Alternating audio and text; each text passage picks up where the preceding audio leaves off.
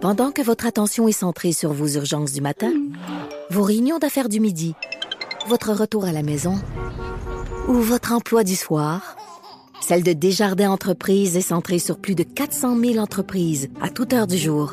Grâce à notre connaissance des secteurs d'activité et à notre accompagnement spécialisé, nous aidons les entrepreneurs à relever chaque défi pour qu'ils puissent rester centrés sur ce qui compte, le développement de leur entreprise. C'est 23.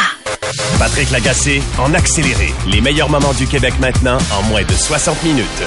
OK, on va faire le point sur les négociations entre Québec et les syndicats de l'enseignement. On le sait, là, c'est l'automne de toutes les grèves. Il y a plusieurs centrales syndicales qui sont en grève ou en moyen de pression, parfois même la grève générale illimitée. On va parler dans quelques instants à Éric Gingras, qui est président de la Centrale des syndicats du Québec, un grand syndicat, syndicat pardon, enseignant. Mais juste avant, je veux qu'on écoute les propos du premier ministre François Legault ce matin à son arrivée à l'Assemblée nationale. Ça va bien, très bien, les négociations avec euh, les enseignants. Euh, on se parle euh, de la lourdeur de la tâche, de comment on peut ajouter des gens dans les classes. Ça va très bien. Puis moi, j'ai bon espoir que tous les enfants vont retourner à l'école dès lundi qui vient. C'est très important pour moi. OK, ça, c'était le premier ministre François Legault. Ce matin, Éric Gingras était au bout du film. Monsieur Gingras, bonjour. Bonjour, M. Lagacé. Donc, je vais juste faire la distinction. À la CSQ, vous représentez des enseignants, vous êtes dans le Front commun. La FAE, l'autre grand syndicat de l'enseignement, n'est pas dans le Front commun. Fait que je vous pose la question, c'est vrai que ça va très bien, les négos avec Québec? Ben, écoutez, ça va pas très bien. Ça va bien dans le sens où on avance. Donc, est-ce que on est à un autre endroit où on était il y a deux semaines? Oui. Euh, ça va mieux de jour en jour. On discute, ça avance. Est-ce qu'on est sur le bord d'un règlement? La réponse, c'est non. Mais est-ce qu'on croit encore à un règlement avant les fêtes? La réponse, c'est oui. Puis là, c'est sûr qu'à la CSQ, on présente des enseignantes, des enseignants, mais aussi quand même les professionnels, le personnel mhm. de soutien. Il y a toutes ces tables aussi qu'il faut faire avancer pour arriver avec un règlement là, avant les fêtes. OK. Qu'est-ce que vous avez pensé de François Legault qui dit j'ai bon espoir que les enfants puissent retourner à l'école lundi?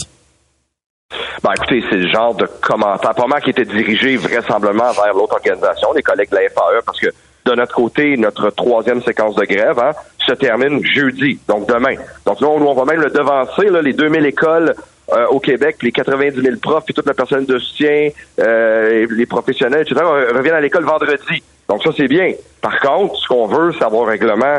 On n'est plus en grève après ça pendant les prochains jours qui nous mènent jusqu'au fait, mais ça va nous prendre un règlement pour être en mesure, après ça, de repartir l'année, de préparer la prochaine avec de nouvelles conventions collectives, de nouvelles solutions, etc., etc. OK, mais l'optimisme du PM, est-ce qu'il est, euh, justifiable selon vous, Monsieur Gingras, avec ce que vous entendez de ce qui se passe en égo? Ben, non, là, on est plus dans les communications. Là. Ce que M. Legault fait, c'est mettre la pression, puis mettre la pression sur les travailleuses et travailleurs qui ont des émotions, ils sont sur ligne de piquetage, ils le sont encore aujourd'hui à travers le Québec aussi dans le Front commun, euh, d'entendre que c'est possible que ça se règle, mettre la pression sur les autres organisations, les autres tables. Donc, on est beaucoup là-dedans présentement et non pas dans réellement ce qui se passe aux tables. Ce qui se passe aux tables, c'est qu'il y a des jours où ça vient mieux que d'autres. Il y a encore une possibilité d'atterrissage avant les fêtes, puis c'est celle-là qu'on veut prendre. Et c'est tous nos efforts qui sont mis là-dedans. C'est davantage ça puis aussi un rappel à la population aussi que, bien sûr, euh, les syndicats euh, amènent le monde en grève, etc. On est beaucoup là-dedans. Mais une fois qu'on tasse ça, c'est à la table de négo que ça va se régler. Qu'est-ce qui nous dit que ces négos-là vont changer euh, quoi que ce soit de concret dans les classes des écoles publiques? Écoutez, premièrement, le but de changer de ce qui se passe, ce qui se passe dans les classes publiques, c'est d'avoir assez de personnel pour faire les tâches nécessaires. Qu'il y ait des éducatrices, qu'il y ait des techniciennes, euh, que lorsqu'on fait un affichage pour des psychoéducateurs, on est capable d'en trouver. Lorsqu'on fait la même chose pour les psychologues, les orthophonistes, lorsque les profs, on débute l'année, qu'on sache qu'il y a un prof, je pas un adulte, mais un prof devant la classe. Puis ça, ben, il faut être en mesure d'attirer du monde. Premièrement, il faut les attirer. Ça, ça prend de meilleurs salaires, puis s'assurer que les conditions de travail sont adéquates pour pas que les gens viennent puis quittent après ça à l'intérieur de cinq ans. C'est ça qui se passe présentement là. Euh, les pourcentages, les analyses, c'est ça que ça nous démontre. Puis après ça, il faut être en mesure de garder ceux qui sont là. Ceux qui sont là, ce qu'ils nous disent, lorsqu'on vient de parler des profs, c'est la composition de la classe est difficile. Il faut être en mesure de mieux s'en occuper lorsqu'on les élèves en difficulté. Et ça, mieux s'en occuper, ça veut dire des fois des classes spécialisées, mais d'avoir des ressources autour. Combien de parents qui nous écoutent à avoir des ressources dans le réseau scolaire pour s'occuper des jeunes. Et c'est ça, être en mesure d'avoir de meilleures conditions de travail et de meilleurs services à la population. Et c'est un peu ça la négo. Ça règle pas tout. Après ça, il y, il y a un travail de fond sur le réseau de l'éducation, mais les contrats de travail règlent beaucoup parce qu'on attire et on garde du monde, puis là, c'est pas le cas présent. Oui, si les gens veulent y aller, si on prend les orthopédagogues qui sont tellement faits coupés au fil des années par toutes sortes de gouvernements, vous le savez comme moi, il y a des postes qui ouvrent, puis les orthopédagogues euh, ne postulent pas, sont bien souvent dans le privé, dans des meilleures conditions. Même si on ouvre des postes puis on les paye plus cher, pas garanti qu'elles vont revenir. Ben, présentement, ils quittent pour deux choses. Hein. Quand je parle à mes collègues professionnels, justement orthopédagogues, mais vous les avez nommés, là, orthophonistes, euh, psychoéducateurs, là, peu importe, là, euh, eux, ils font le choix d'aller à l'extérieur pour deux raisons. Premièrement, parce qu'ils sont en mesure d'avoir un meilleur salaire. Ça, déjà, c'est une chose présentement. Alors qu'ils vont à l'extérieur, même quand ils vont dans le domaine de la santé, dans, vous savez, dans le même réseau public, là, un autre réseau public, mais dans le même secteur public, ils se compétitionnent. Donc ça, ça n'a pas de sens. Donc la première chose, c'est s'assurer de les garder au niveau salarial. Puis après ça, c'est sur leur tâche. Hmm. Il faut qu'ils soient capables de, de faire des interventions auprès des jeunes, pas juste faire de la paperasse parce que je suis un orthopédagogue que vous nommez dans cinq écoles. Ça n'a pas de bon sens. Donc c'est pour ça que les conventions collectives servent à encadrer ça. Vous répondez quoi aux, euh, aux 75 médecins là, qui ont signé une lettre ouverte dans la presse il y a deux jours et qui disaient, écoutez, les élèves, d'abord, les enfants souffrent de ne pas être à l'école. Ensuite, euh, les élèves qui ont des difficultés vont avoir encore plus de difficultés. Ils devraient revenir à l'école cette semaine. Je comprends que vous, là, vous revenez là, là, mais qu'est-ce que vous pensez d'un appel comme ça? Ben, c'est certain qu'il y a un côté où c'est intéressant de voir qu'on s'occupe de nos jeunes, qu'on s'occupe du réseau. De ça, j'aurais tendance à vous dire, écoutez, avant les grèves, là, moi, dans le CSQ qui représente la, majorité des profs, qui représente les professionnels, la majorité professionnelle, grande partie du personnel de soutien, là, avant cette grève-ci, là, dans les 30 dernières années de négo, là, on a fait six journées de grève.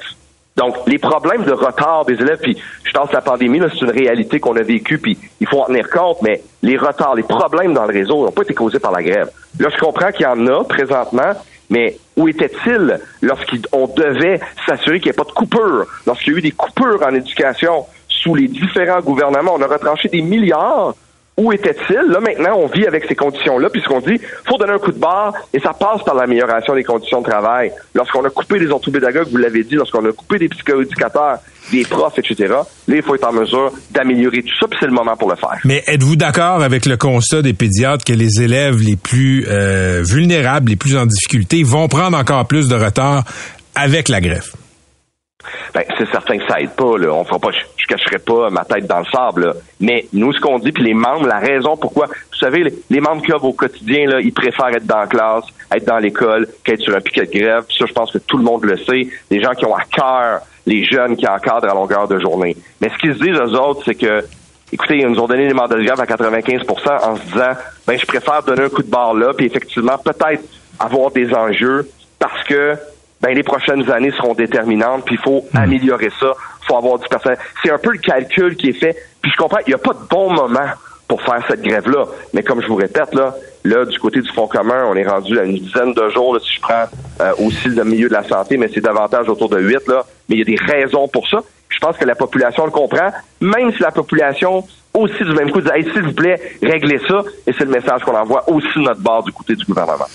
Merci d'avoir été avec nous. Ça m'a fait plaisir, M. Lagacé. Bonne soirée à vous. À la prochaine. Bonne soirée. C'était Éric Gingras, président de la CSQ, la Centrale des syndicats du Québec. Pendant que votre attention est centrée sur vos urgences du matin, vos réunions d'affaires du midi, votre retour à la maison ou votre emploi du soir, celle de Desjardins Entreprises est centrée sur plus de 400 000 entreprises à toute heure du jour. Grâce à notre connaissance des secteurs d'activité et à notre accompagnement spécialisé, nous aidons les entrepreneurs à relever chaque défi pour qu'ils puissent rester centrés sur ce qui compte, le développement de leur entreprise. Patrick Lagacé en accéléré.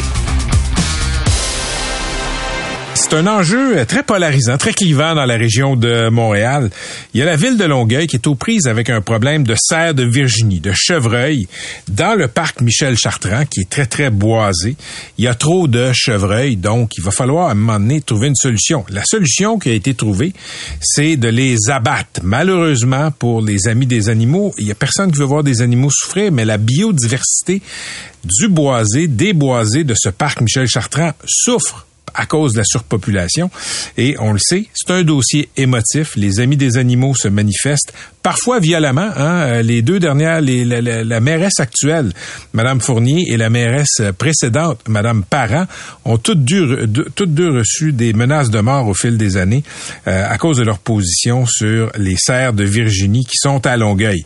Docteur Jean-Pierre Vaillancourt est professeur titulaire à la faculté de médecine vétérinaire de l'Université de Montréal. On va essayer de décortiquer les enjeux des serres de Longueuil avec lui. Docteur Vaillancourt, bonjour. Bonjour. D'abord, euh, je dois dire, vous êtes ex-président du comité d'éthique sur l'utilisation des animaux de l'Université de Montréal.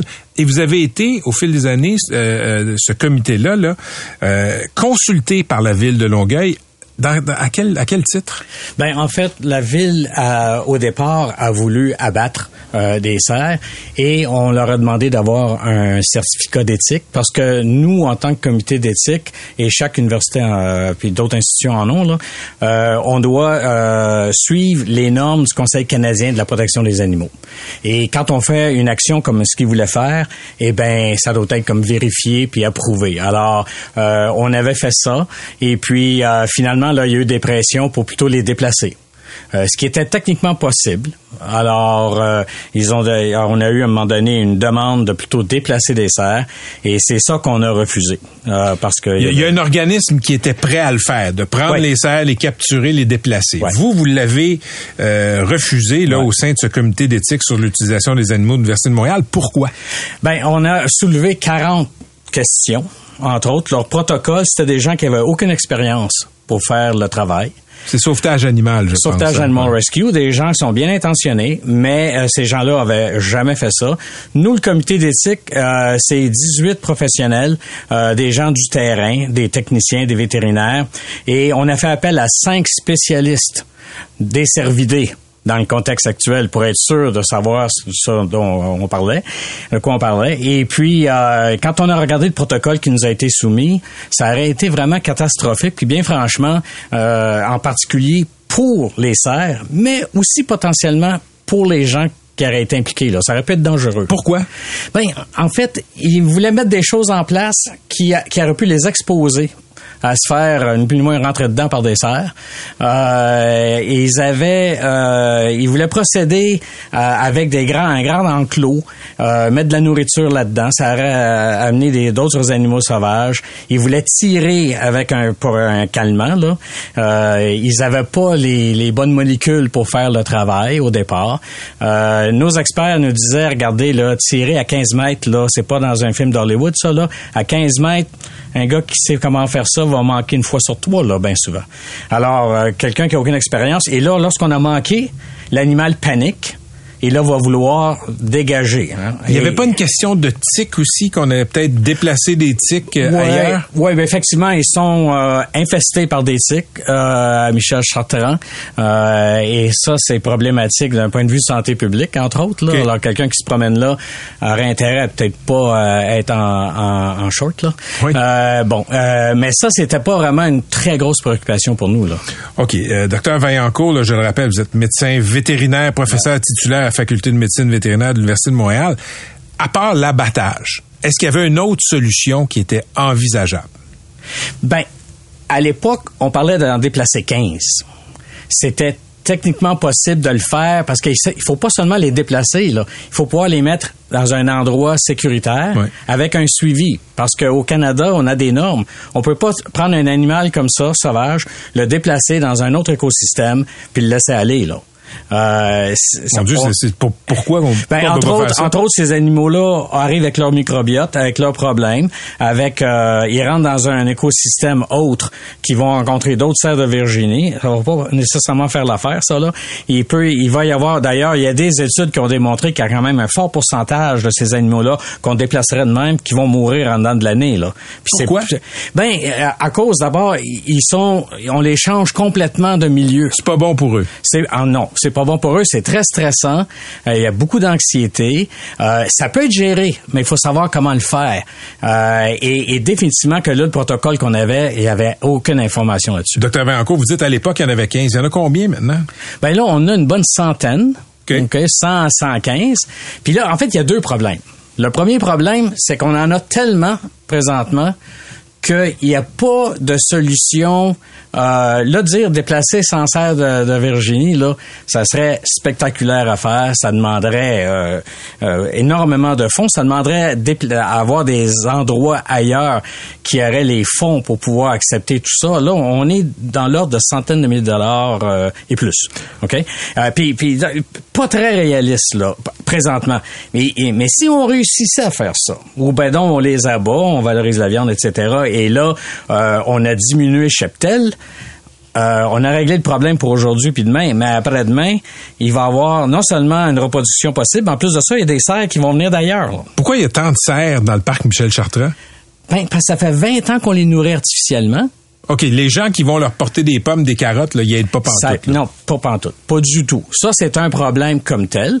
Faut pas oublier aussi que les municipalités autour de Montréal, c'est entouré de milieux naturels. Il n'y a pas de cul-de-sac là-dedans. Il y a des serres de Virginie qui viennent d'ailleurs, qui vont éventuellement s'ajouter. Alors, il y aurait des moyens d'éventuellement stériliser ces animaux-là. Mais ça demande, c'est pas, Comment on stérilise un cerf? il y a différentes façons. Ça peut être chirurgical. OK, comme on, on va peut- capturer comme 50 cerfs pour, euh, tu sais, je vais là. Ça au pourrait se ratio, faire. là. Ben, ben, Ouais. ben oui, ça peut se faire. Mais on, on peut, euh, il y a des vaccins euh, qui ni plus ni moins se trouvent. À, on peut stériliser d'une façon euh, chimique, ça je peux dire. Euh, il y a différentes façons de faire, mais c'est parce que ça exige une surveillance par la suite. Là, c'est pas, il n'y a pas de solution simple. OK. L'abattage. Ouais. Parlons de l'opération d'abattage qui va avoir lieu. Là, la mairesse Fournier l'a annoncé Ouais. aujourd'hui. À l'automne 2024. Abattre des cerfs, bon, c'est les tuer à l'arbalète. Ouais. Qu'est-ce que vous pensez de ce moyen-là? Ben, c'est pas du tout idéal. Par contre, ce qu'il faut savoir, c'est que la raison pour laquelle ils sont obligés de faire ça, c'est que quand on avait, nous, on avait autorisé l'usage de cages Stevenson qui s'appelle. C'est des cages où l'animal rentre là-dedans parce qu'il voit de la nourriture, ça ferme, il y a un, déclenchement, euh, euh, c'est- connecté ça à quelqu'un qui peut arriver rapidement dans quelques minutes et soit endormir l'animal ou l'euthanasier. C'est ça qu'on avait approuvé. Sauf que les gens bien pensants là, qui se promènent Oui. ont détruit des, ces cages-là. On également les cages oui. avaient été installées, puis les amis, les amis des animaux sont allés les détruire. Ben, je sais pas si c'est les amis des animaux, mais les cages ont été détruites. Les véhicules de la compagnie qui avait été engagée ont été vandalisés. Il y a eu pour comme 200 000 dollars de dommages. Eux autres se sont retirés. Fait que l'arbalète, là, c'est pas une solution idéale. Euh, tout le monde est d'accord avec ça. Pour une fois, je suis d'accord avec euh, Maître Goldwater. Qui dit que c'est cruel? Euh, Ben, ben, ben, c'est, ben, c'est bien plus, c'est certain que c'est bien pire que de faire une euthanasie selon les règles de l'art. Avec une piqûre. Avec, avec, oui, ou ben, non, ou ben, euh, également, ça peut être, euh, Une balle dans la tête. euh, ben, c'est pas tellement une, vraiment une balle, là, mais une per à percussion, un fusil à percussion, là. Et quand c'est bien fait, c'est, c'est vraiment de l'euthanasie. C'est fait de façon, rapide, minimiser le stress. Il y a un tas d'avantages, mais ça, euh, c'est pas disponible, là, Un trop grand nombre de cerfs comme ça, c'est quoi l'effet sur la biodiversité du parc Michel Chartrand? Ben, on parle du parc, mais il faut savoir qu'on a un gros problème sur l'île de Montréal présentement euh, également. C'est pas juste sur la rive sud, c'est partout dans le monde. Hein?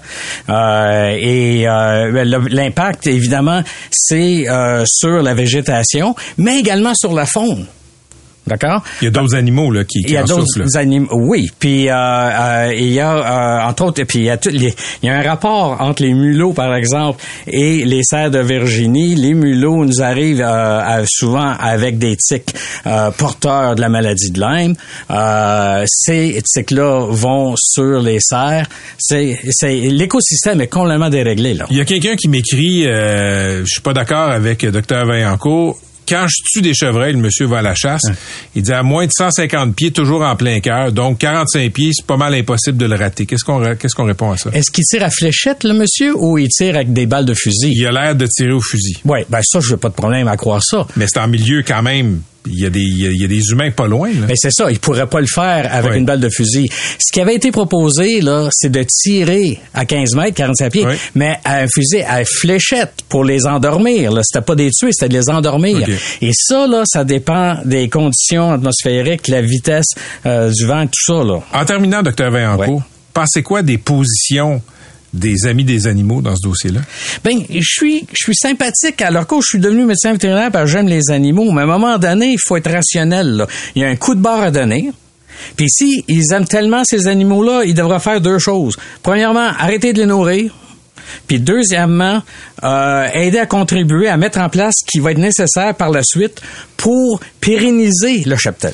On a fait jouer une clip à l'émission. Je ne sais pas si vous l'avez entendu. Là, c'est une clip euh, de gens qui sont allés au. euh, je vais vous- mettez votre casque d'écoute qui est devant vous. Là, ce sont des gens qui sont allés la semaine passée euh, au Conseil de ville de Longueuil et euh, il y a, disons qu'il y a ce qu'on appelle de l'anthropomorphie, je pense. Là, on, on projette des caractéristiques humaines sur les animaux. Ouais. Max, on va écouter ça. Voulez-vous réellement qu'on retienne de votre mandat que vous avez entaché de sang Longueuil, qui a été la première ville au Québec à évoluer positivement pour les animaux et que vous, vous voulez tout gâcher avec votre entêtement à tuer et de la façon la plus sadique qui soit, alors que vous aviez le choix de faire autrement et ce, quasi gratuitement.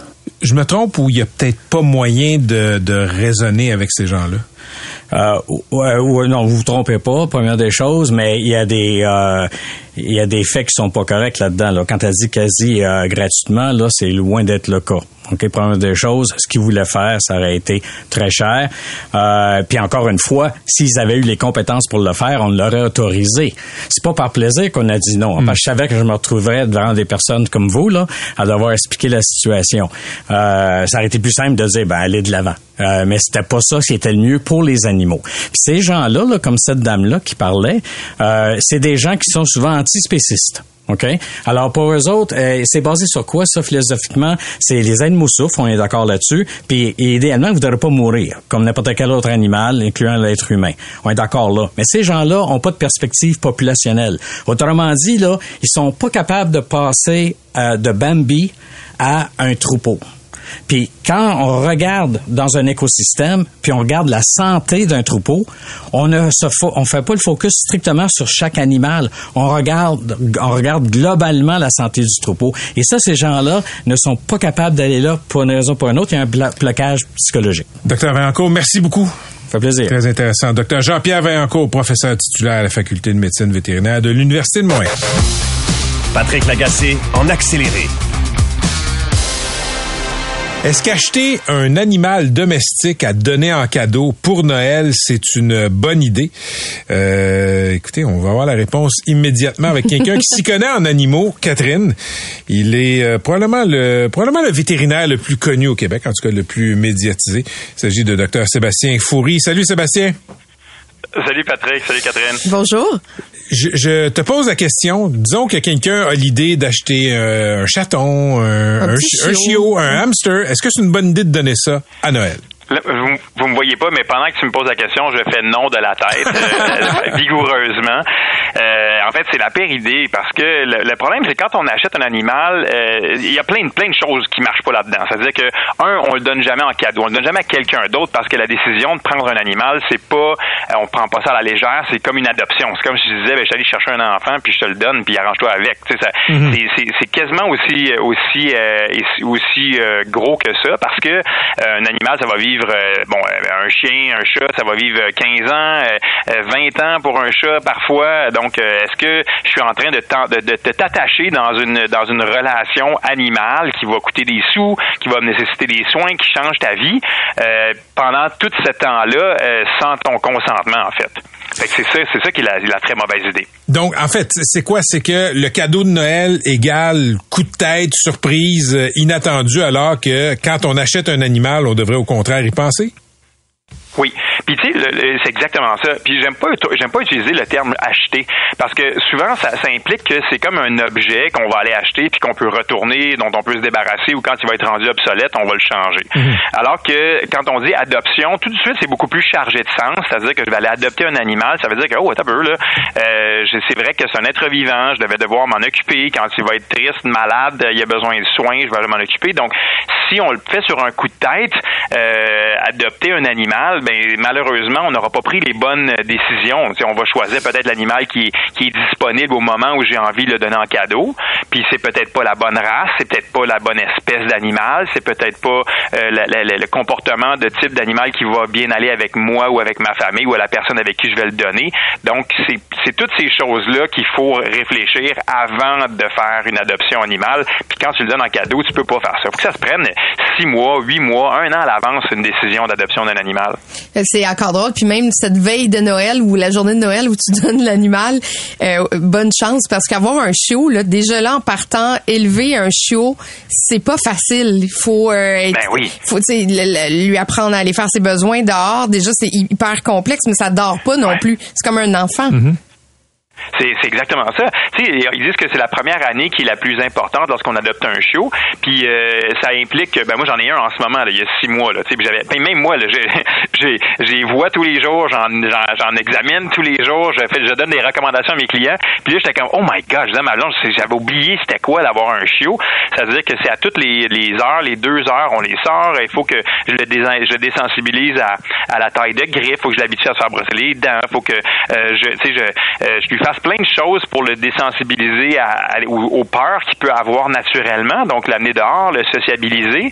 Et, c'est ça, c'est énormément de temps. C'est tous les jours, j'ai plusieurs, euh, tu sais, j'ai une heure au moins, là, tu sais, donc j'ai plusieurs heures par semaine à mettre juste d'éducation, puis de désensibilisation, puis de puis l'amener à ce que ce soit un bon chien, pour pas que après ça, pour les 10 années ou les 15 années qui vont suivre, ben je, me tape sa tête, et je me dis ah, j'ai pas bien fait la job. Reste Sébastien que c'est un classique là, de donner un animal pour Noël ou pour une occasion autour du cou. Exactement. C'est quoi les pires histoires que tu as entendues? Parce que des fois, ça peut mal finir. Ben, on en a tellement, tu sais, mais souvent le, plus gros problème qu'on a, c'est euh, quelques quelques mois après l'adoption. Donc souvent ça va être vers le mois de janvier, février, où est-ce que euh, là, euh, soit un, ça arrive que c'est la, personne qui l'a donné n'est plus, on a vu des, des, séparations. Fait que là, la, la, la, blonde ou le chum qui arrive, c'est comme ben là, moi, m'a donné cet animal-là, je le veux plus, je, je m'en débarrasse, je m'en vais le donner. Il me rappelle la personne qui me l'a donné, donc c'est juste un rappel que. Fait que ça, on en a eu plusieurs, des, des, des, des séparation, puis la, personne qui ne veut plus avoir l'animal, qui donc il va les amener dans les refuges. Euh, puis l'autre chose, c'est qu'il y a des animaux qui, tu sais, en ce moment là, j'en ai vu plein des, des bulldogs français, malheureusement, qui euh, sont des races qui sont quand même assez complexes parce qu'ils ont des maladies respiratoires, ils ont des, petites faces écrasées, sont mignons comme tout, sauf que ils ont des problèmes de narines, de, de, de trachée, ils ont des problèmes de diaphragme, ils vont faire des, des, des hernies discales, donc ils ont bien des problèmes médicaux. Puis là, c'est un animal qui est hyper populaire, fait que on a vu plein de, de, de l'année passée de bulldogs français qui ont été donnés, des bébés bulldogs français donnés en, cadeau. Puis les gens sont ramassés avec des milliers et des milliers de frais vétérinaires par la suite parce que euh, ils voulaient régler des problèmes qui étaient reliés à cette race-là. Alors que s'ils avaient pris un animal en santé ou si eux l'avaient choisi, ils n'auraient peut-être pas choisi cette race-là. Moi, j'ai une question. Non, mais j'ai une question en lien avec ça parce que pour la première fois, moi, j'ai eu deux chiens dans ma vie. Le premier a été vraiment très, très malade. Ça a coûté une fortune. Puis pour la deuxième, je lui ai pris une assurance. Est-ce que c'est une bonne idée? Moi, je pense que ça devrait quasiment être obligatoire parce que c'est ben, peut-être euh, peut-être intense, mais on est des voitures, puis si on est obligé d'être assuré pour une voiture alors que notre animal, on n'est pas obligé de l'être. Euh, les, les, les, soins qui, les soins qu'on peut donner maintenant en médecine vétérinaire, ils sont très avancés. Je peux faire une résonance magnétique puis aller enlever une tumeur au cerveau sur un chat ou un chien, mais ça coûte très cher. Puis les gens, ce qui le problème maintenant, c'est qu'ils sont coincés entre Mon vétérinaire, mon vétérinaire dit que ça peut se faire, je peux le soigner, mais le budget, je l'avais pas préparé comme ça. Ou j'avais pas, je pensais pas que ça coûtait si cher. Par exemple, euh, l'opérer pour un corps étranger, un chat qui va manger un petit objet. Euh, il y a deux ans, il était en pleine santé. On se dit, oh, mon animal, j'aurais pas besoin de payer des soins avant qu'il soit vieux. Tu sais, il va, il va être en mm. santé toute sa vie. Mais les chiens, les chats, ça mange des objets. Il faut les opérer. Ça coûte 3, 4, 5, 6 000 pièces pour aller les opérer puis aller les sauver de, de cette condition-là. Donc, les assurances, ça enlève toute cette espèce de charge-là émotive qui vient avec. Je pourrais le soigner, mais je peux pas financièrement. Puis ça, c'est excessivement difficile pour les vétérinaires et pour les clients. C'est très difficile. Sébastien Foury, on parlait tantôt de la popularité du bulldog français, là, puis je, suis allé voir l'image qui, qui, ne me venait pas spontanément. Là, j'ai vu, c'est un animal très, très cute, comme on dit. Euh, quels sont les chiens présentement là, qui sont très en demande? Ben en fait, les bulldogs français euh, remportent la palme euh, très très haut. Euh, il y a les petits teckels qui sont les chiens saucisses, ouais, les pogs. en fait, les, les chiens qui sont qu'on appelle brachycéphales, donc une petite tête ronde avec un museau un museau écrasé, sont vraiment très très haut dans la liste des chiens que les gens achètent en ce moment. Parce que bon, ils ont ils ont ce petit comportement là bouffon aussi un petit peu, ils font des drôles de choses, on les voit beaucoup beaucoup sur Instagram, sur les sur les réseaux sociaux. Et parce qu'ils sont très comiques. Et puis mais la malheureusement, ils ont beaucoup de problèmes qui viennent avec le fait qu'ils ont ce visage écrasé-là et ce corps en boule-là, des articulations croches, un peu des, des, des queues, des, des queues problématiques. Donc, euh, c'est comme un... Il faut... C'est vraiment un pensez-y bien. Il faut vraiment être renseigné sur ces races-là avant de décider de s'embarquer là-dedans. Et à mon avis, une assurance, c'est absolument, absolument, absolument nécessaire. Parce que moi, j'ai un cavalier King Charles aussi. Je sais que c'est a ses faiblesses. Euh, on m'en avait parlé avant que, que j'adopte euh, Charlotte. Mais est-ce que tous les chiens finissent par avoir des défauts à quelque part? J'en avais un, Collier King Charles, c'est mon premier chien. Euh, c'est des chiens extraordinaires. Mais, oui, effectivement, le, euh, en, en, général, les races pures, euh, qui sont très, qui ont été je dirais comme ceux qui ont été déformés de euh, de l'apparence physique normale d'un chien. Euh, donc un chien normal là, que si on les laisse aller dans la dans la, dans la nature puis la génétique se croiser, ça ressemble un petit peu aux chiens qu'on voit dans, dans, les dans les pays du sud là, ils sont bruns, le nez moyennement long, moyenne taille, le poil pas trop long, comme on dit. exactement. donc le, le, on appelle ça le, 57 saveurs là, tu sais. Donc donc quand on n'est pas capable de voir quelle race a été à l'origine de ce chien-là, c'est là, qu'on a souvent moins de problèmes euh, de santé. Les articulations sont bien faites parce que la nature a éliminé les, les, les, euh, les, les gènes qui sont déficients. Fait donc, dès qu'on s'éloigne le plus de ça, donc un cavalier King Charles, un bulldog français, moi j'avais un caniche royal, euh, tu sais, on n'est pas du tout dans ce genre de chien-là, euh, mais donc il faut être prêt à, à ce qu'ils aient des problèmes de santé. Il y en a qui en ont beaucoup plus que d'autres, mais il y a des façons aussi de les tester chez les, les, les bons éleveurs, ceux qui ne vont pas vendre des, tonnes d'animaux, ils vont avoir un, un adulte ou deux adultes qui reproduisent ensemble, et ces adultes-là ont été testés génétiquement pour, pour réduire le plus possible les risques d'avoir des, des maladies associées avec, avec cette race-là. Mais les cavaliers King Charles, euh, on en a, tu sais, même la, génétique du cavalier King Charles est, fait qu'ils ont des problèmes de cœur et des problèmes de, cerveau en vieillissant. Euh, puis c'est, il y en a pas de, il n'y a pas moyen d'éliminer ça de la race. On dirait que ça fait partie de la race, malheureusement. Merci Sébastien, toujours le fun de parler d'animaux avec toi. Ben oui, ça fait plaisir. Merci de m'avoir reçu. À, la prochaine. C'était le vétérinaire Sébastien Foury. Donc, euh, légende, de, morale de cette histoire, donnez pas d'animaux en cadeau. C'est un engagement qui demande plus de réflexion.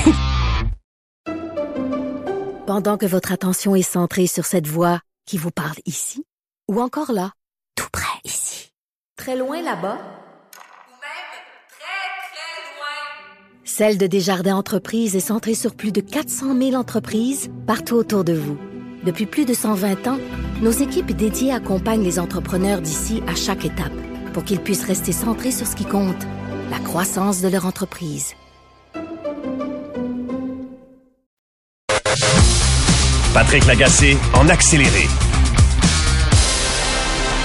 La question du retrait ou d'une réduction des énergies fossiles était au cœur des débats euh, de la COP 28 à Dubaï, aux Émirats arabes unis. Et évidemment, euh, le grand paradoxe, l'ironie, diraient certains, c'est que euh, les Émirats sont un grand producteur de pétrole. Le président de la COP 28, c'était le président aussi de la compagnie nationale de pétrole. La première ébauche de texte de clôture de la COP 28 a circulé mardi dernier. Ça avait été critiqué de toutes parts.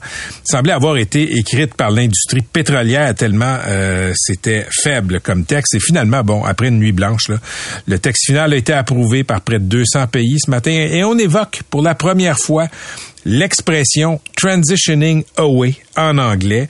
Deux petits mots qui, semble-t-il, pèsent fort. On pourrait traduire ça par éloignement transitoire, transitoire, pardon, des énergies fossiles là, pour lutter contre le réchauffement climatique. Au-delà du symbole que représente ce texte, dans le concret, qu'est-ce que ça veut dire? On en parle avec Pierre-Olivier Pinault, euh, spécialiste en, euh, en énergie, il est titulaire de la chaire de gestion du secteur de l'énergie à HEC. Professeur Pinault, bonjour. Bonjour, Monsieur Dagassé. Quel constat vous faites, quel bilan vous faites de la COP 28? Ben, je fais un bilan euh, ben, mitigé comme tout le monde, euh, mais en disant ben oui, c'est symboliquement un, pas en avant.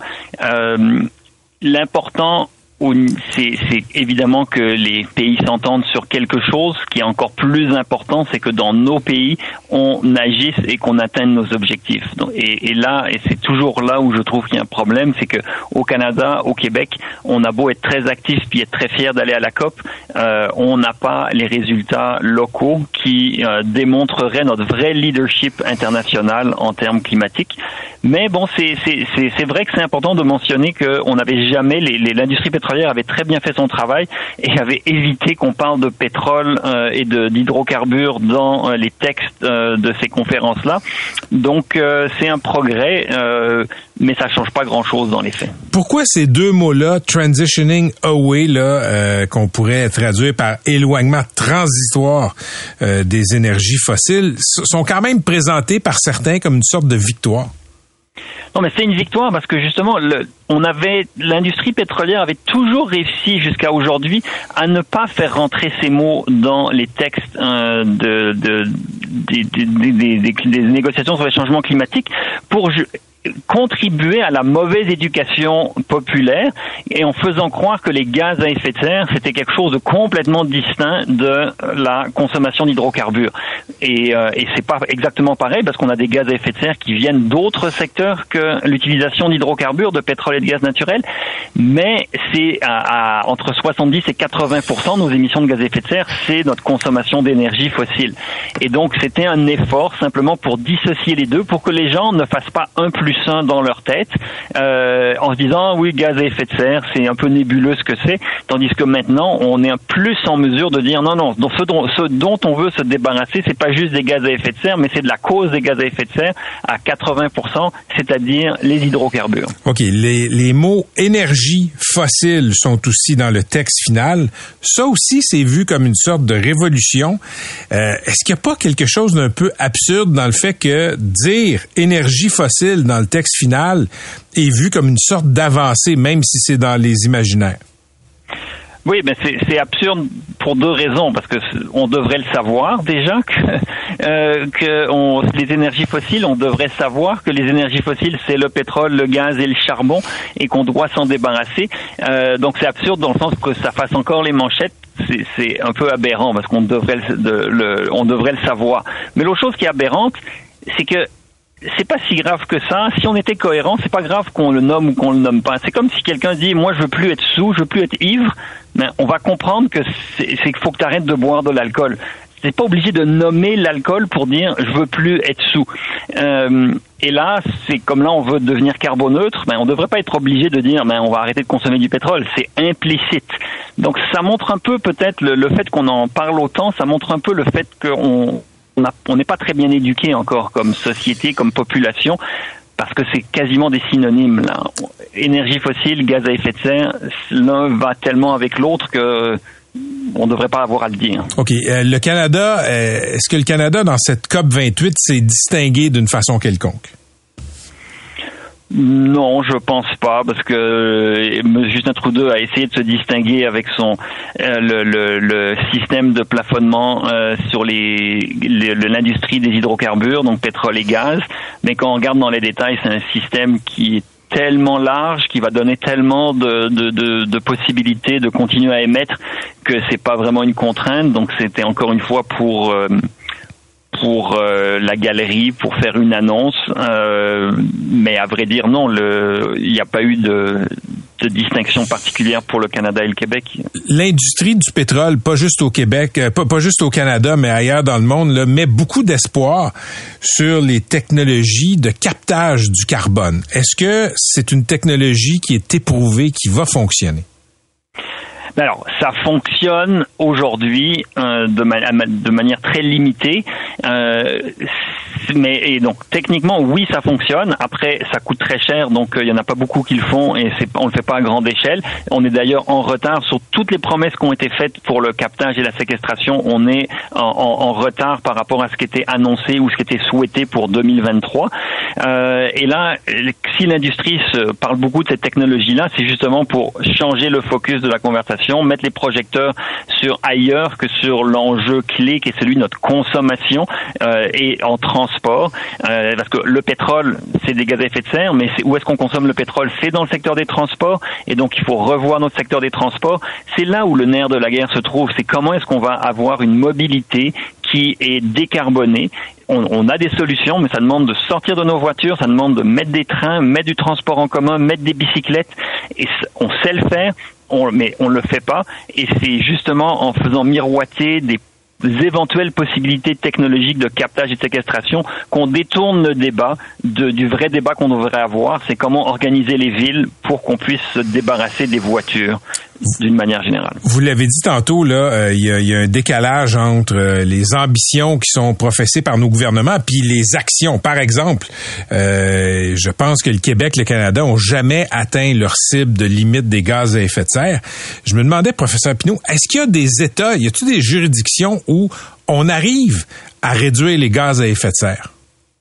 Oui, les pays européens y, y arrivent euh, et ils ont des bons résultats. Là, pour 2030, ils visent euh, moins 40% euh, ou plus et il y a des États qui arrivent à ça. On peut penser au Danemark, au, à l'Allemagne, la France aussi, le Royaume-Uni.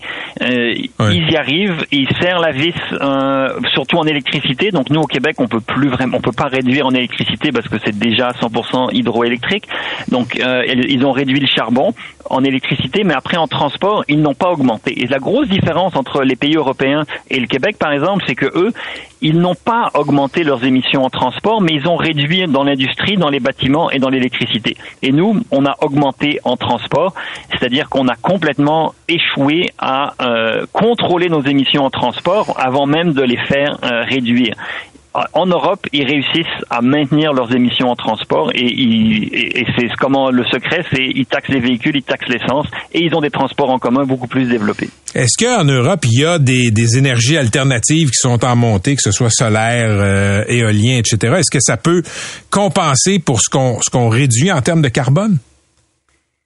Euh, alors c'est sûr qu'en Europe, il y a des les énergies éoliennes et solaires sont en très gros euh, déploiement et progrès, très bonne progression. Donc il y a d'énormes investissements. Eux, les euh, dans la mer du Nord, il y a aujourd'hui déjà des champs d'énergie, euh, des champs de d'éoliennes extra côtières qui produisent. Donc ils ont ils ont fait des plus grosses avancées encore que nous en, énergie renouvelable euh, pour la production d'électricité. Euh, mais malheureusement, ça, ne compense pas pour des retards que d'autres prennent ailleurs, parce que tout le monde devrait réduire. Donc tout le monde devrait être au niveau de réduction de l'Europe. L'Amérique du Nord, en ce moment, on stagne grosso modo, mais on ne fait pas les progrès qu'on devrait faire. Et dans les pays en développement, eh ben là, il y a des augmentations, mais ils rattrapent un retard. Nous, on n'est pas en retard, on est déjà des pays développés. Alors, c'est là où on, aurait dû faire des progrès, comme les pays européens font des progrès, et euh, on ne les fait pas, mais ils, et ça, ils compensent pas. Les progrès européens ne peuvent pas compenser pour nos retards à nous. OK, le chef conservateur Pierre Poilievre tape très fort sur le clou du coût de la vie et il tape beaucoup aussi sur la taxe carbone du gouvernement fédéral. C'est une taxe, je pense, que l'appui de beaucoup d'économistes. Semble que ça fasse consensus. Est-ce que ça fait gagner des élections des taxes carbone? Ben, ça en fait perdre plutôt, euh, on pense à Stéphane Dion il y, a, il y, a, longtemps, il avait perdu ses élections avec la taxe carbone et peut-être que Poiliev va gagner euh, avec ce, cette lutte. Ça serait extrêmement malheureux parce que ce qui coûte cher aux gens, c'est leur véhicule, c'est l'essence. Euh, et ce qu'il faut faire justement, c'est aider les gens à économiser de l'argent en, en, en, achetant moins de véhicules et des moins gros véhicules pour justement qu'ils aient pas à dépenser autant pour le, le, le pétrole. La taxe carbone, là, c'est presque ridicule ce que ça, en proportion dans le, dans le coût de l'essence, là, c'est très très petit par rapport au prix du raffinage, au prix du pétrole. Et donc, le, si on veut aider les gens euh, au niveau de leurs finances personnelles, il faut les, leur, les aider à sortir de l'emprise de la voiture. C'est le, le, troisième poste de dépense au, au Québec, c'est 10 000 dollars par année par ménage que, qui sont dépensés pour le, les véhicules euh, et l'essence et évidemment les pneus, les assurances, etc. Et ça, ce 10 000 dollars-là, c'est de l'argent très mal investi, c'est des embouteillages, c'est des accidents, c'est de la congestion. Euh, c'est de l'argent, c'est quasiment une perte sèche. Alors qu'on sait, puis on peut regarder du côté de, villes européennes ou même à New York, euh, à côté de chez nous, qu'il y a des manières d'avoir des modes, des modèles de transport beaucoup plus efficaces. C'est ça qui va nous faire gagner de l'argent dans nos poches et qui va aussi aider euh, l'environnement. Professeur Pinault, merci. Je vous souhaite une excellente journée. Ça m'a fait plaisir. Merci à vous. À la prochaine. C'est le professeur spécialisé en énergie Pierre-Olivier Pinault. Patrick Lagacé en accéléré. C'est 23.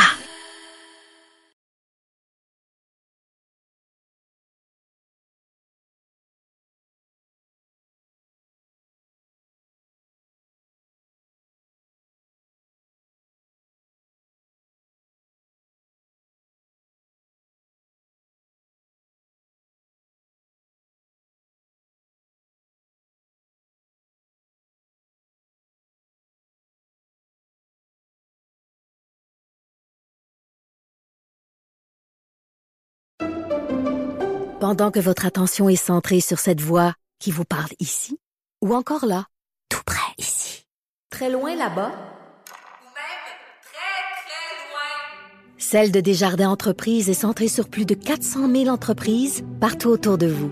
Depuis plus de 120 ans, nos équipes dédiées accompagnent les entrepreneurs d'ici à chaque étape pour qu'ils puissent rester centrés sur ce qui compte, la croissance de leur entreprise.